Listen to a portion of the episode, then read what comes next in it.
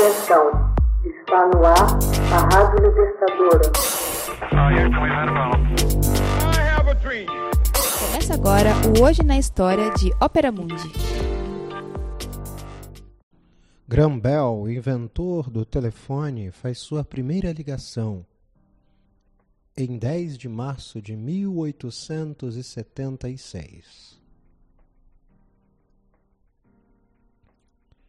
Em 10 de março de 1876, aconteceu a primeira conversa telefônica quando o inventor Graham Bell ligou para seu assistente em outra sala dizendo: Senhor Watson, venha para cá. Quero falar com você. Graham Bell havia recebido a patente exatamente três dias antes.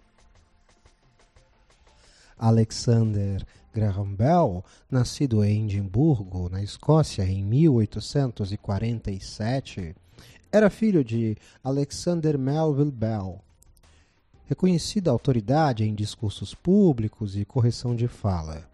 O jovem Bell, treinado para assumir os negócios da família, tornou-se instrutor de voz ainda adolescente, começando nesta época a fazer experiências com o som. Em 1870, sua família mudou-se para a província de Ontário, no Canadá, e em 1871, Bell viajou para Boston, nos Estados Unidos, a fim de demonstrar o método de ensino aos surdos de seu pai. No ano seguinte, abriu a própria escola de treinamento de professores de surdos em Boston e, em 1873, tornou-se professor de fisiologia vocal na Universidade de Boston.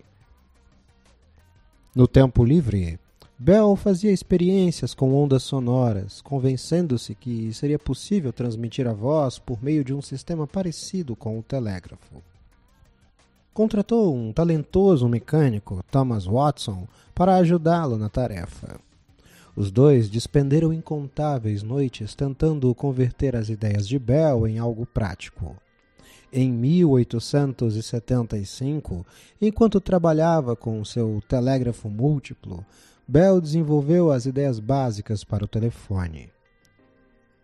Desenhou um dispositivo para transmitir as vibrações da fala eletricamente entre dois auriculares e em junho de 1875 testou sua invenção. Nenhuma palavra inteligível foi transmitida, mas sons parecidos com a voz humana foram ouvidos em um dos auriculares.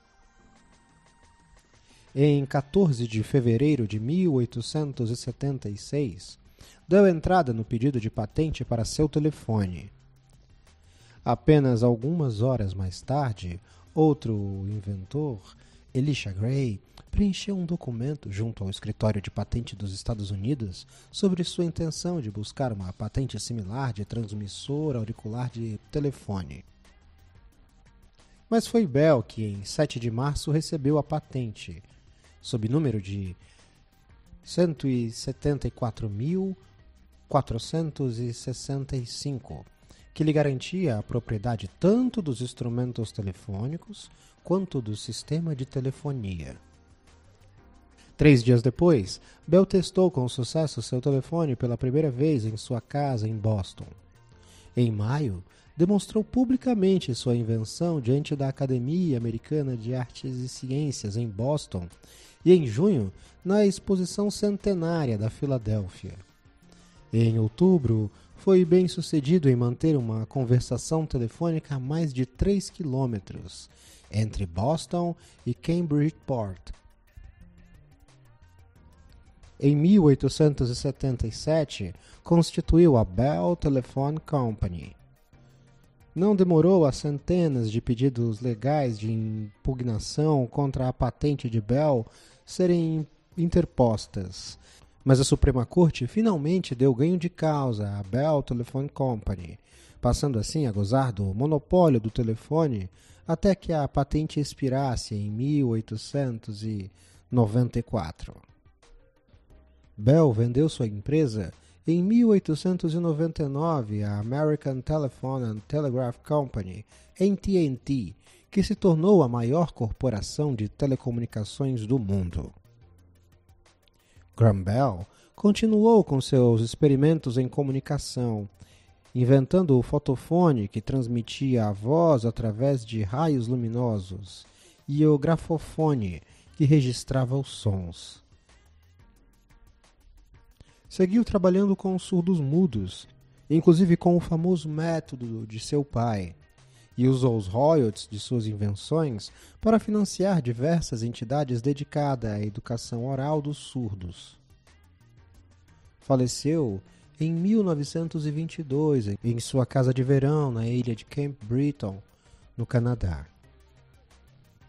O sininho que durante décadas figurou nos telefones e nos papéis promocionais da AT&T, inclusive aqui no Brasil, era uma referência ao inventor Bell.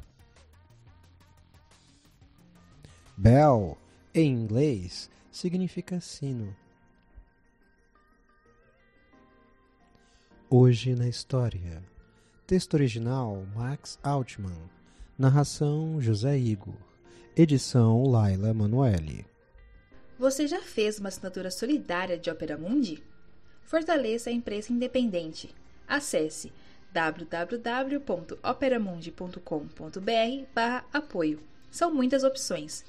Você também pode fazer um Pix usando a chave apoie.operamundi.com.br. Obrigada!